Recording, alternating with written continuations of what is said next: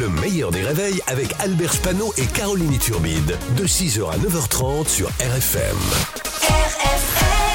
Limité à 80, Pascal Atenza. 7h15, c'est l'instant pour rire et c'est avec Pascal Atenza. Bonjour Pascal. Bonjour Albert, bonjour Caroline. Salut Pascal. On va commencer par euh, Roland Garros et grosse déception hein, pour euh, Caroline Garcia. Et Eh oui, après les grosses euh, déceptions, il y a toujours un nom euh, français derrière. On s'est dit qu'avec un nom espagnol, Garcia, elle allait euh, gagner à Roland Garros. Visiblement, ça suffit pas. Mais il n'y a pas qu'elle. Richard Gasquet éliminé, le numéro 1 français Hugo Humbert éliminé. Ce matin, on apprend que Gaël Monfils a déclaré euh, forfait. Euh, après un match exceptionnel. Alors j'ai envie de dire non, pas toi. Pas ça, pas maintenant, pas après tout ce que tu as pas fait. C'est quand même un, un- un coup dur pour le tennis français. On essuie un sacré revers, le seul revers euh, qu'il a réussi. Mais ce, n'est pas terminé pour autant. On devrait euh, les retrouver dans une autre euh, compétition où ils ont toutes leurs chances. Non pas Wimbledon, Mask Singer. Ah, c'est pas faux.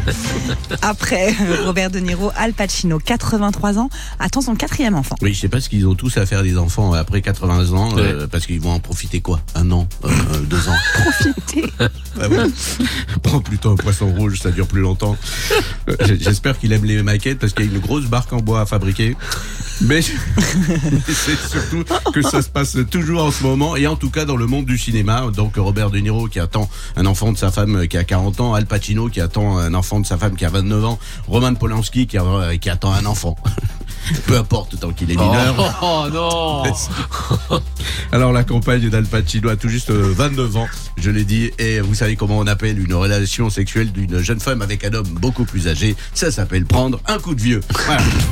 Ah, c'est ça en fait, cette expression. Exactement. Elle vient de là. À quelques semaines des grandes vacances, attention aux arnaques sur l'autoroute. Oui, alors je vous fais pas le détail, mais il y a l'arnaque à l'italienne, on vous dégonfle un pneu et pendant que vous allez chercher la route de secours, on, on vous vole vos effets personnels. Il y a l'arnaque à l'irlandaise où on vous demande d'aider des personnes en danger. Mais la plus grosse arnaque sur l'autoroute, c'est l'arnaque dite arnaque à la française.